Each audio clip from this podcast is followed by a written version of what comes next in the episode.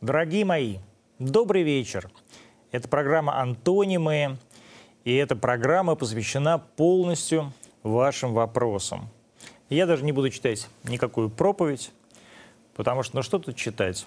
А каждый день это наслаждение. Я с радостью и умилением наблюдаю, как наши ракеты летят над территорией так называемой Украины и попадают прямо в цель. И, пожалуй, это один из самых счастливых моментов в моей жизни. И вот тут сразу же а, кто-то из вас спрашивает, не стыдно ли мне и не кажется ли мне, что так бурно радуясь взрывом в Киеве, вы уподобляетесь тем же украинцам, которые скидывали трупы в яму, или тем, кто фоткался на фоне горящего Крымского моста. Может, не стоит опускаться до их уровня. А, вы знаете, а, может и не стоит. Но, в конце концов, мы все люди. И мы все радуемся одним и тем же вещам.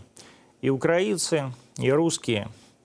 Я радуюсь победам нашего оружия.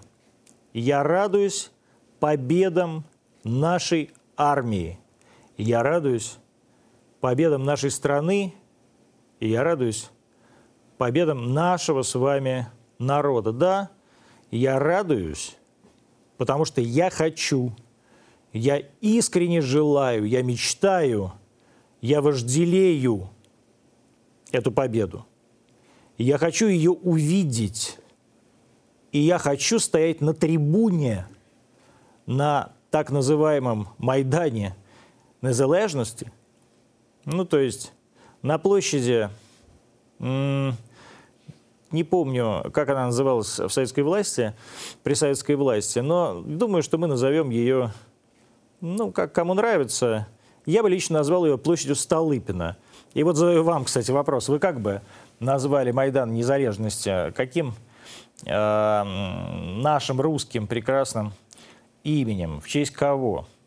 И я бы э, с радостью где-нибудь там, э, на дальних трибунах, э, стоял, плакал, обнимал весь этот наш русский Киев. Потом бы, по традиции, пошел бы, сжег Конституцию э, страны Украины, а потом бы сбил проклятую, ненавистную мною мемориальную доску Михайлу Афанасьевичу Булгакову, про которого написано, що в цьому будинку а, жив а, український письменник Михайло Булгаков. А я думаю, что если бы Михаил Афанасьевич дожил до этого дня, этот писатель, который проклял все украинское и все украинство а, в своем великом романе, я думаю, что он бы ну, просто повесился в своей этой нехорошей квартире, если бы увидел вот эту дрянь. Я лично я прошу тех людей, которые командуют операцией, и тех людей, которые первые войдут в Киев, я умоляю вас, умоляю, дайте мне, мне, мне, человеку, э, который когда-то думал, что он может быть тоже русским писателям, сбить эту доску, отковырять ее каким-нибудь ломом или топором.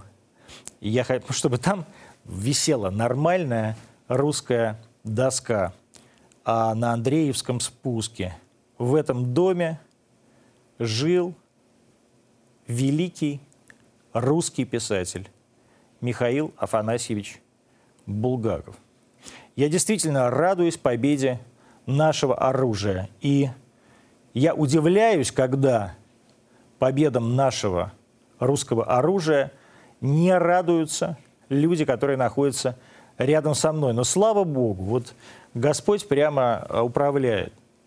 А среди людей, с которыми я сейчас общаюсь, и с которыми я дружу, нет персонажей, которые не были бы довольны, не были бы счастливы, не чувствовали вот этот прилив невероятного а, экстаза а, от, этой, от этих побед.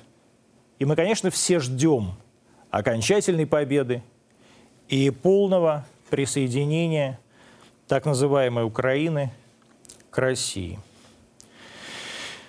А, мне 24 года, я поддерживаю СВО. Но среди моих ровесников нет ни одного сторонника, приходится молчать и скрываться в собственной стране. Смешно.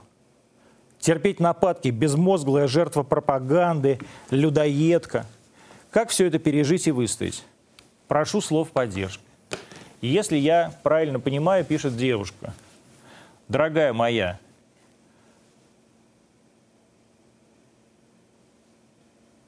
ты, вы абсолютно героический человек. Вы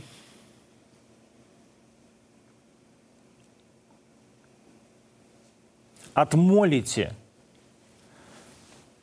вот этим своим страданием, которое на самом деле, конечно, ну не самое уж большое страдание, а все эти грехи, которые наваливаются на нашу страну, вот благодаря тем людям, которые вас окружают. Но я вам очень рекомендую сделать одно. А вы поменяйте окружение-то. Вы дружите с хорошими людьми. Вы дружите с хорошими ребятами. Вы дружите с военными. Вы дружите с медсестрами. Они ваши ровесники. Они такие же, как вы. А это люди, которые жертвуют собой, которые каждый день идут в бой и могут из этого боя не вернуться. А вот то, что вас окружает, это плесень. А плесень надо вычищать. И мы, конечно, эту всю плесень вычистим. И здесь нет никаких сомнений. И вычистим и их, и их родителей, которые воспитали таких вот прекрасных граждан.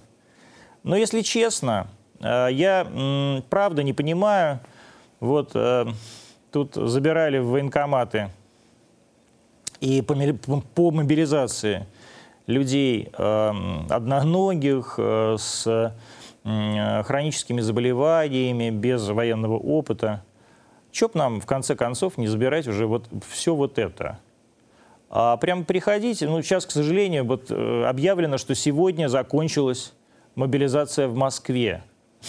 Я так и не получил приглашение в мобилизационную комиссию и в военкомат, отправив неделю назад на госуслугах э, это э, заявление.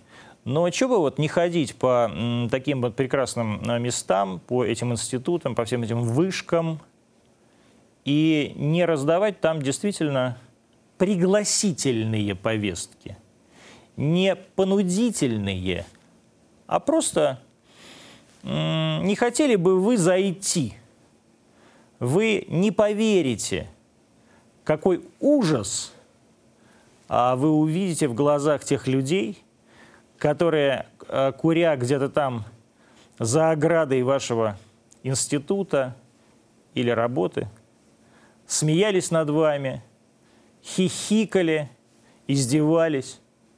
Вы гордо пройдете мимо них, а они будут тихонечко подсывать, как они это делают каждый день. Потому что, конечно, это все люди второго сорта.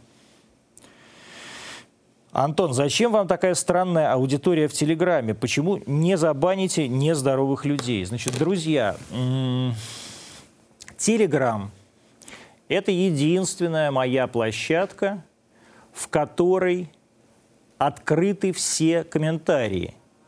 И э, это единственная площадка, где каждый человек может написать все, что угодно. Красовский – мудак. А, я не знаю, гори в аду. Мы будем тебя судить, тебя ждет Гага. А, каждый человек может там написать абсолютно все, что угодно по одной простой причине. А, возможно, сейчас этих комментариев станет меньше из-за того, что я скажу, но я скажу, я не читаю эти комментарии никогда. А, у меня есть еще одна социальная сеть, она называется она ВКонтакте. А, она фактически является зеркалом Телеграма. И там как раз я читаю комментарии, и редко-редко на них отвечаю. Там просто комментариев не так много, и они сразу вываливаются. У меня нету Фейсбука, ну то есть он есть, я его не удалял, но я им не пользуюсь никогда. Я никогда туда не захожу. У меня есть Инстаграм, в который э, СММ-отдел наш постит всякие мои э, монологи. Но я тоже никогда не читаю инстаграмных комментариев. Вы можете посмотреть мой инстаграм или подписаться на него. Он Кроссовкин в инстаграме. И увидеть, что там под каждым постом, практически, практически под каждым постом, больше тысячи комментариев. Ну, как бы я не сумасшедший человек, чтобы тратить свое время на прочтение э, чуши, ереси э, и вот этого всего бреда, который пишут э, люди, да, пытающиеся меня каким-то образом оскорбить, вместо того, чтобы потратить это время на прочтение, на сравнительный анализ русского перевода Михаила Лазинского э, и оригинала божественной комедии Данте. Э, будем как-то честны все-таки перед собой и перед временем, в котором мы живем. А мы с вами не стоим и одной строчки божественной комедии. Будут ли домашние эфиры? Очень нравился формат. Значит, домашний эфир действительно формат смешной. А, как вы помните, он существовал потому, что, вернее, он родился во время ковида, когда я заболел ковидом, и я не мог ходить на работу. Но я работал и выходил в эфир из дома. А, ну, то есть должно что-то такое произойти, чтобы а, это, ну, это было. Вы видите, а, что сейчас эфиров стало меньше. Это происходит по разным причинам. В том числе потому, что ну, раз в две недели я выпускаю большой специальный репортаж – который кто-то может назвать даже и фильмом, но я это фильмом не считаю, все-таки я не Михаил Колотозов, а отношусь к себе довольно трезво. А, но, тем не менее, а, благодаря тому, что на федеральных каналах работают действительно хорошие, открытые люди, часто, ну, чего ж тут греха таить, практически всегда мои фильмы выходят на федеральных каналах. Я благодарен за это и Первому каналу, и Всероссийской государственной телерадиовещательной компании. А, и сейчас вот мы снимаем как раз фильм «Мобилизация». А кроме всего этого, у меня есть авторский цикл, это 40 серий, который называется «Россия. 21 век». Вы можете его посмотреть тоже ВКонтакте – цикл посвящен тому, как изменилась Россия за вот эти 22 года, которые мы живем с вами в этом веке и в этом тысячелетии. Там в этом фильме много интересного, правда. А, там много интересных людей, которые никогда не говорили а, об этом. И, может быть, даже ну так, публично и не задумывались о, об этом. И поэтому интересно посмотреть на их высказывания, интересно посмотреть на их воспом... послушать их воспоминания. Есть фантастически точные воспоминания, невероятно математические какие-то воспоминания. Вот, например, там в нескольких сериях есть интервью с Татьяной Алексеевной Голиковой, а, с моей, ну, для меня одна, одного из самых близких и дорогих для меня людей, а, которая невероятно. Я пришел к Татьяне Алексеевне с кипой бумаг и говорю, Татьяна Алексеевна, это, это вопросы, потому что я реально не помню вопросы. Она говорит, я тебе не верю. И я говорю, ну вот поверьте, я правда не помню вопросы, э, потому что они все фактологические. А она пришла без бумаг, и она помнила каждую цифру, каждую деталь, каждый процент, на который Россия росла от года к году. И это, конечно, невероятно совершенно э, невероятно, невероятного профессионального таланта человек. Или там в э, серии про спорт, которая вот сейчас выйдет э, на, следующей, на этой неделе или на следующей неделе, э, там есть прекрасное интервью с Ириной Александровной Винер, которая рассказывала о том, как вот все менялось в спорте и как сейчас живет наш российский спорт. А есть замечательное интервью с Ольгой Борисовной а, Любимовой, министром культуры, которая рассказывает про культуру. Ну, там это вообще действительно э, такой цикл, в котором снялись практически все. И снимаются практически все. Я снимаю его, он еще, мягко говоря, не доснят. Поэтому я и это сделаю, и то. Поэтому простите меня, пожалуйста, я второй раз складываю ручки, э, что я не всегда бываю в эфире. Но надеюсь, что завтра тоже буду.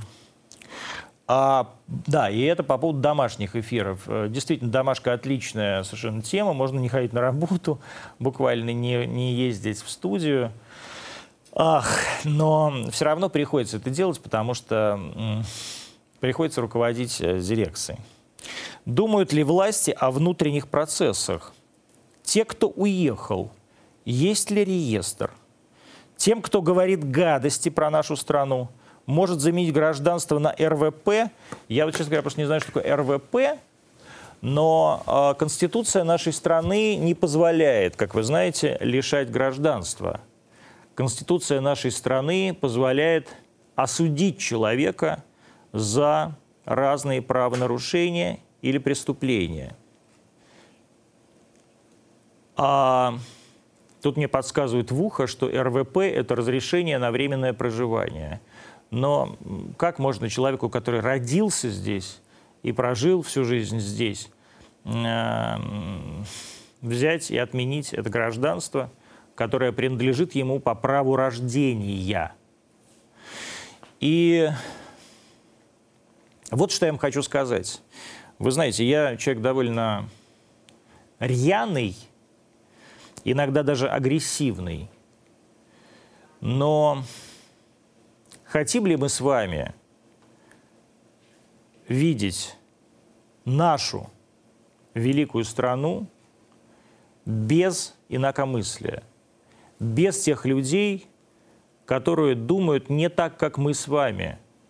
Хотим ли мы, чтобы каждый человек за, не знаю, за какой-нибудь пост в Инстаграме, как Алла Борисовна Пугачева или Максим Александрович он Александрович или Андреевич, не помню, Галкин Александрович, а вдруг а, были осуждены на пять лет колонии общего режима. Я, в общем, считаю, что это неправильно.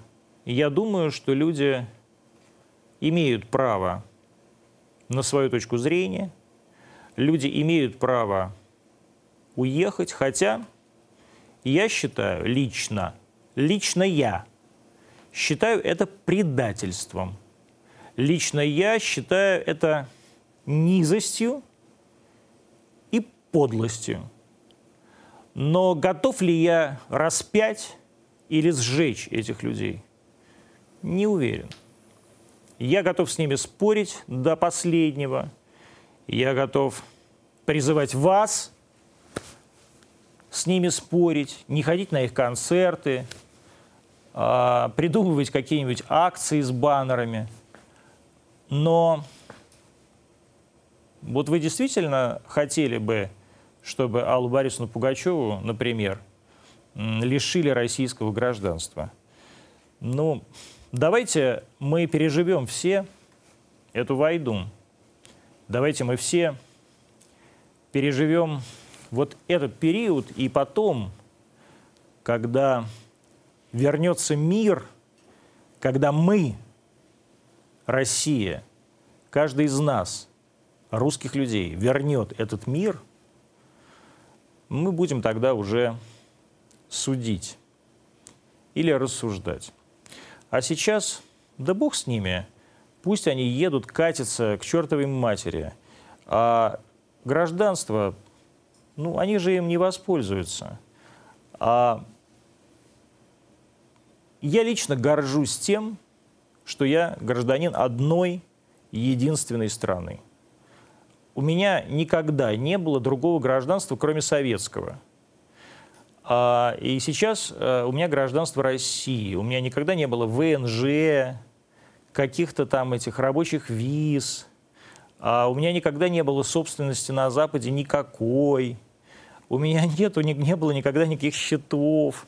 Ничего. Вот ничего не было на Западе. А, и я горжусь тем, что я русский и я гражданин России.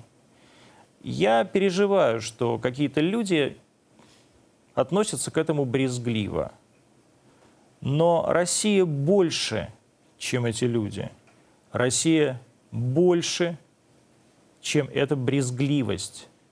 Россия такая огромная и такая чистая, что она может эту брезгливость, их брезгливость, не замечать. И я счастлив, что я живу в такой стране. А... По поводу нового закона ничего не хочешь сказать. Это вот человек мне пишет везде. Э, я, периодически мне распечатывают какие-то комменты.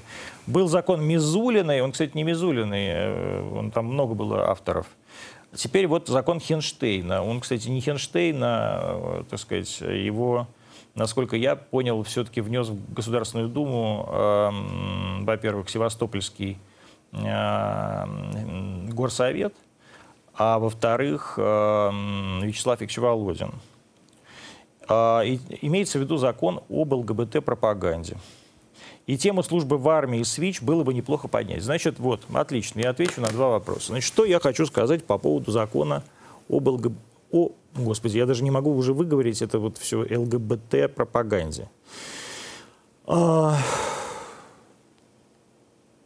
Смотрите, есть такой тезис, а, я его тоже когда-то а, употреблял, что, ой, посмотрите, глядите, неужели вы думаете, что можно кого-то распропагандировать, и он станет геем? Вопрос не э, в том, что человек станет геем.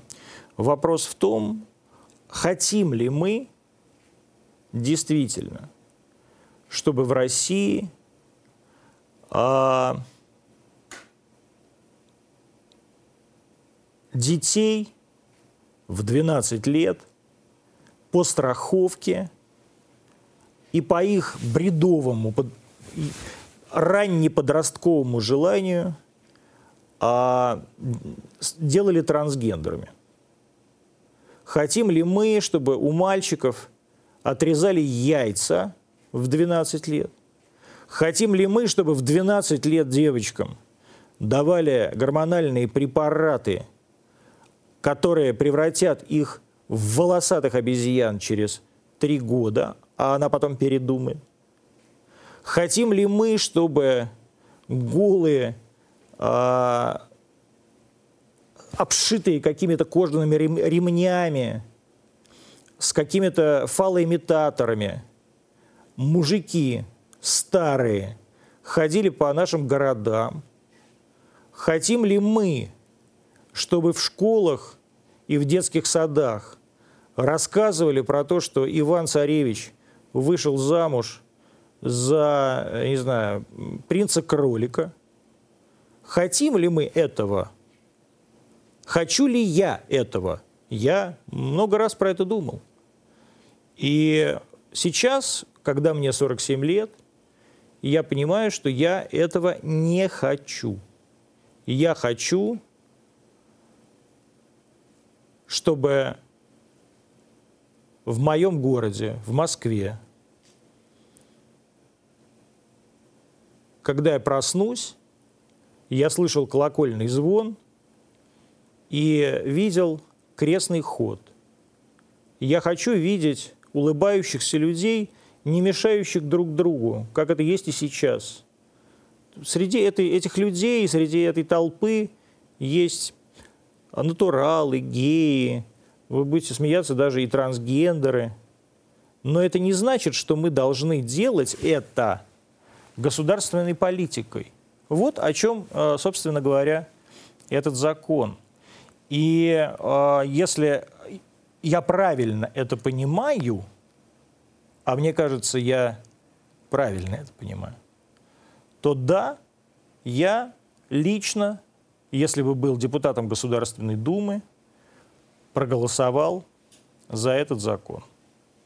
По поводу ВИЧ в армии. Э, вчера я действительно столкнулся с таким случаем, э, и мы связывались с э, генеральным штабом, и оказалось, что все-таки все не совсем так. Человек там потерял военный билет, ему его восстановят, не, не, не принес справку, откуда надо принести и так далее. А если у вас есть сведения о том, что кто-то, живущий с ВИЧ, попал под мобилизацию, был мобилизован и сейчас находится а, в действительных а, частях, то, пожалуйста, присылайте это мне в Телеграм. Телеграм а, называется Антон Вячеславович. А, набира, набирайте «Кроссовкин» в Телеграме и дойдете меня, и там есть контакт для связи. Присылайте, пожалуйста, туда все, что вам по этому поводу известно, и я вам гарантирую, что Министерство обороны и Генеральный штаб и мобилизационная комиссия этого региона сделают все, чтобы этого человека вернуть, признать свою ошибку и извиниться. Я вам это гарантирую. А... Сейчас я чуть-чуть воды выпью. Раньше целями операции были денацификация и демилитаризация. Сейчас первое невозможно почему-то, так как часть нацистов сбежала в Европу. А второе невозможно, ибо оружие поставляется НАТО. Какие цели сейчас можно дать? Значит, друзья, а, то, что вообще в мире живет 8 миллиардов человек, а какие-то из этих людей нацисты – Какие-то из этих людей э, едят обезьян, а другие едят тех, кто этих обезьян ест. Кто-то ездит на белом Крайслере, а кто-то собирает в э, э, ладошке э, воду, потому что воды в его регионе нет вообще. Кто-то живет в огромном трехэтажном доме, построенном э, при Карле II, а кто-то пытается вплавь пересечь Средиземное море. Все люди разные. Но наша задача не сделать так, чтобы освободить мир от всего зла. Мы все-таки не Господь. Но наша задача сделать так, чтобы освободить от зла свою землю – и чтобы очистить от зла душу нашего народа. А, конечно же, люди, которые проживают на территориях, которые раньше назывались Украина, это наш народ. И наша задача эту душу им вычистить. И вот ради этого все и делается. Это и называется денацификация. А демилитаризация, уж поверьте, я, у меня нет никаких сомнений, что сколько бы оружия не поставлял туда НАТО, мы все равно окажемся сильнее. Потому что а зима будет большая, как м, пелось в прекрасной песне. Какова вероятность на фоне санкций и баснословных растрат на оружие газифицировать треть России, которая живет на дровах. Значит, э, что я могу вам сказать? Я в данном случае являюсь сам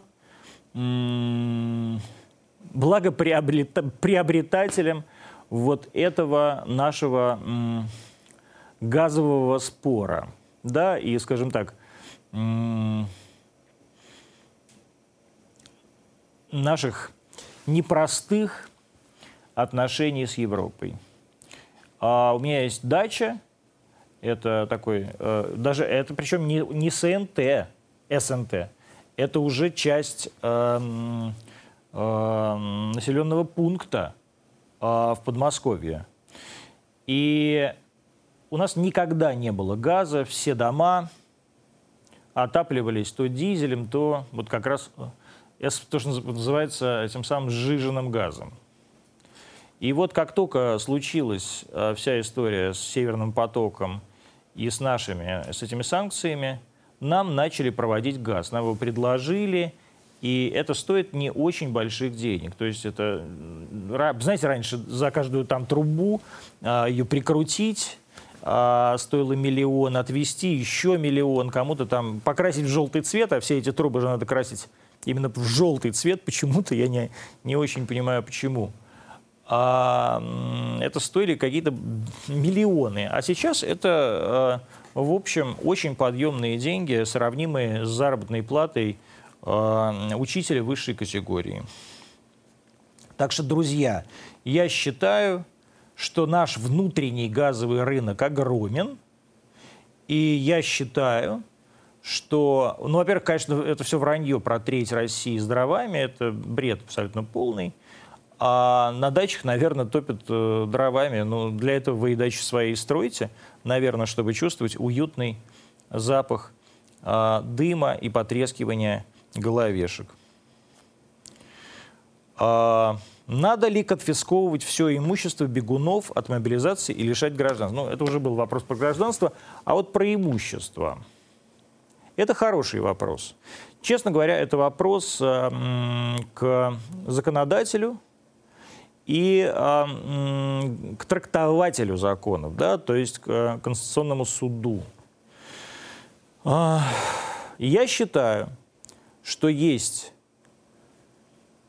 люди и есть ситуации, когда лишать гражданства нельзя, ну, потому что, еще раз повторяю, это неотъемлемая часть твоего естества – и гражданство, собственно, создано для того, чтобы, если человек э, вдруг сюда вернется, мы могли его э, уголовно наказать.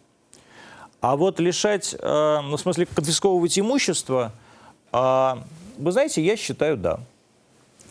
А я считаю, что те люди, которые сейчас работают, например, на «Дожде», на «Медузе», на какой-нибудь этой западной, вот на, все, на всей этой дряни – которая распространяет ложь, поклеп и абсолютно ЦРУшную пропаганду, и я считаю, что эти люди, что можно лишать?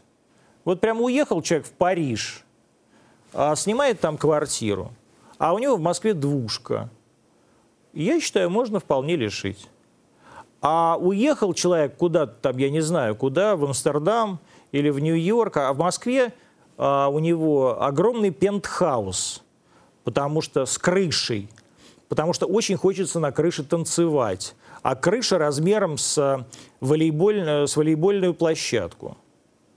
Я считаю, что можно конфисковывать и нужно конфисковывать, если собственность людей, которые отстаивают честь России, самостоятельность России и будущее России конфисковывают на Западе, почему бы нам не конфисковывать имущество тех, кто им помогает? Почему бы не конфисковывать имущество тех, кто помогает нашим врагам? Да, я считаю, что можно приходить, опечатывать и по суду выставлять на торги. И я уверен, а, найдутся прекрасные люди, новые хозяева этих замечательных, уютных лежбищ. И а, Москва обретет новый, совершенно прекрасный какой-то дух. Дух людей, которые плачут, когда они слышат бой курантов, например, или перезвон действительно Ивана Великого, или а, проходя по Красной площади, знаете, мимо Казанского собора, а, вот это пение хора, которое через динамики транслируется на улицу. Я считаю, что вот эти люди достойны, а те недостойны. Те предали вот даже не то, что страну, понимаете, вот страна же непонятно. Вот они нас с вами предали. Они вот нас с вами, каждого из нас, предали, предают каждый день. Они прямо полицаи. Они настоящие идеологические коллабор... вот, предатели. А это прямо власовцы идеологические. И да, я не считаю, что у власовца должна быть квартира площадью 800 квадратных метров в центре Москвы. Зачем нам в центре Москвы власовцы? Мы же все равно их э, с вами обратно не пустим, правда же? Антон, как вы считаете, в каких сферах интеграция вновь обретенных областей будет происходить наиболее проблематично? Хороший вопрос. Хороший вопрос. Я думаю, что проблема будет с поколением 20-летних, а с поколением 25-летних, если они вернутся на эту землю. Потому что, конечно, они жили все эти годы, они родились в годы чудовищной совершенно антирусской и антироссийской пропаганды, вранья, абсолютно каких-то ну, шизофренических, фантасмагорических совершенно идей, от того, что, укра... начиная от того, что украинцы основали а, Древний Рим, а, и заканчивая тем, что Асгард находился на территории современной Украины, а доселяли его украинцы. То есть какие-то вот украинцы, которые потом а, почему-то вдруг оказались на территории каких-нибудь, там, я не знаю, а, Пензенской а, и Самарской областей, а потом были завезены Потемкиным а, на территорию а, нынешней Украины. А, ну, то есть вы, на самом деле я я даже вот думаю сделать какой-то фильм, а, ну, вернее, не фильм, а вот как раз такой большой спецреп про то, а, к, ну, то есть с разбором вот каких, какого-нибудь исторического учебника, а, написанного на украинском языке и изданного вот в эти, в, в эти годы. И вот все учебника украинской, так называемой украинской литературы, которая, как вы понимаете, не существует. Ну, то есть какая украинская литература? Э, э, два кольора мои, два кольоры? А, да, ну, то есть, ну, как Леся Украинка, этот самый э, крепостной, так сказать, графоман Шевченко. Ну, вы же понимаете, что не существует никакой украинской литературы, не существует никакой украинской культуры, не существует никакой украинской истории. Есть история а, так называемого национального движения а, на западной, в западных частях а, нынешней Украины, которая, между прочим, принадлежала разным трем империям, а, и в нашем случае это часть истории России. Вы можете посмотреть, например, кем написан текст гимна Украины, про который, там сказать, пишут «Ще не вмерла Украина», на самом деле «Ще не вмерла Украины». Да, вот посмотрите, просто погуглите, а кто был этот человек и где он закончил свои дни. Причем не то, что его выслали, а потому что просто на самом деле к Украине этот человек не имел абсолютно никакого отношения. Точно так же, как, например, Михаил Саакашвили, да, или какой-нибудь там Климкин, какой-нибудь Аваков, и вот это все. Это же все какая-то такая, э, это махновщина. То есть Украина это, так, это как бы такое сборище потомков махновщины, да, то есть вот это украинство я имею в виду, да, и вот, э, так сказать, то поколение, которое в Махновщине выросло и в Махновщину поверило, конечно, будет для нас проблемой. Гораздо больше, чем восстановление промышленности, например, которая была полностью уничтожена вот этими уродами, которые уничтожали свою землю, а уничтожали свой потенциал, просто потому что единственной их задачей было выкачать максимальное количество гривен и э, на эти гривны, помененные на СКВ, они покупали себе дома в Австрии, Италии, Германии, США и так далее. И тут их не надо сравнивать, например, с русскими олигархами, которые тоже делали так же. Но русские олигархи покупали строя. Русские олигархи э, покупали делая и обеспечивая сотни тысяч людей работой.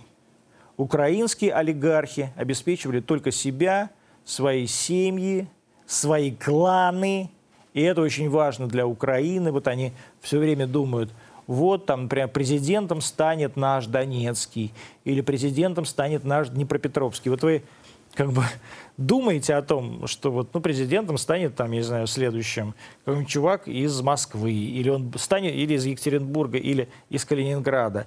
Вы правда думаете, что из-за этого этот регион будет развиваться лучше? Нет, конечно. А вот каждый украинец думает именно так. Потому что это страна кумовства, жульничества, это страна воровства, это страна вымогательства, это страна с самым высоким уровнем коррупции, выше, чем в Центральноафриканской республике. Это страна людей, которые не могли управлять своими атомными станциями, например. Это страна людей, которые не могли построить дороги. Это страна людей, вот если вы взглянете на Киев трезвым взглядом, вот без, знаете, такой, э, такой восхищение, э, которое испытывает э, путешественник, приехавший из э, центра империи – в теплую провинцию. Если вы просто посмотрите на этот убогий город с высоты птичьего полета, вы поймете суть украинства. То есть, когда за 10 тысяч гривен можно было подстроить себе три этажа сверху и еще камин. И то, что он сожжет этот дом, и еще все дома вокруг никого не волновало. И то, что в подъезде, в котором вот эта четырехком... четырехэтажная квартира находится, а невозможно дышать, потому что он пахнет хуже, чем сортир на вокзале в а, Полтаве, а это тоже никого не волновало. Никого никогда не, волнова... не волновали эти дороги, никого никогда не волновала эта нищета, никого никогда не волновала а, знаете, вот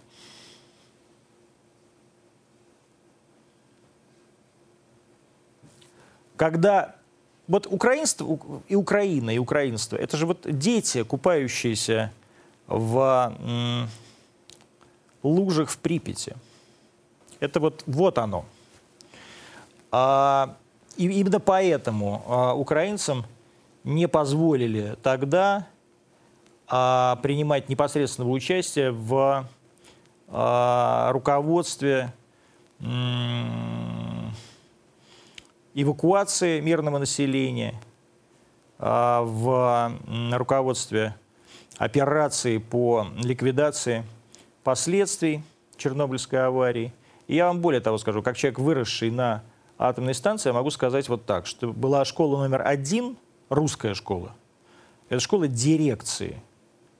И школа номер два – это школа украинская, школа э, э, так сказать, управления строительством.